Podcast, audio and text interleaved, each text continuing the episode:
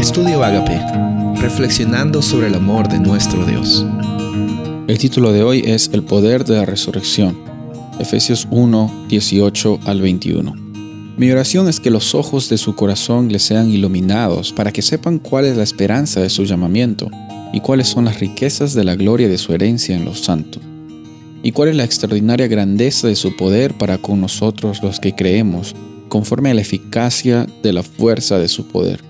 Ese poder obró en Cristo cuando resucitó entre los muertos y lo sentó a su diestra en los lugares celestiales, muy por encima de todo principado, autoridad, poder y dominio, y de todo nombre que se nombra, no solo en este siglo, sino también en el venidero.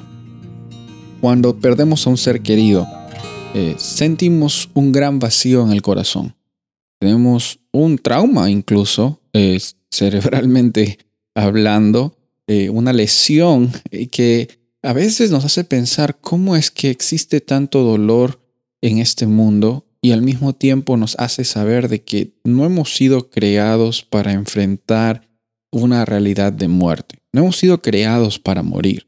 No hemos sido creados para simplemente cumplir nuestro ciclo en este mundo, eh, sufrir, a veces gozar y después morir y ahí quedamos.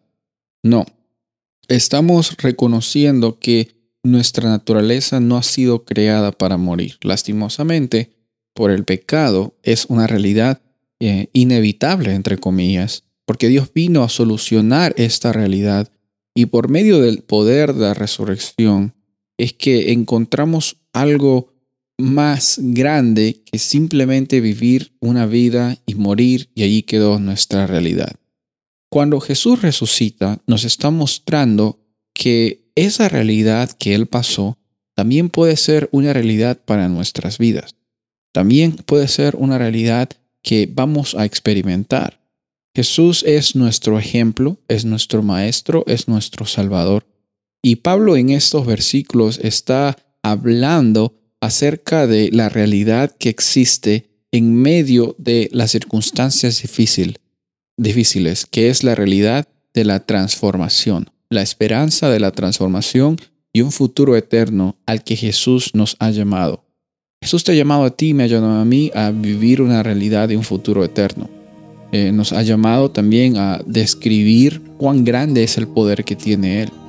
Nos ha llamado también a mostrar de que por medio de Jesús tenemos la capacidad de vivir por toda una eternidad. Qué hermosa realidad que recibimos por medio de Cristo Jesús. Tu vida no se va a terminar aquí.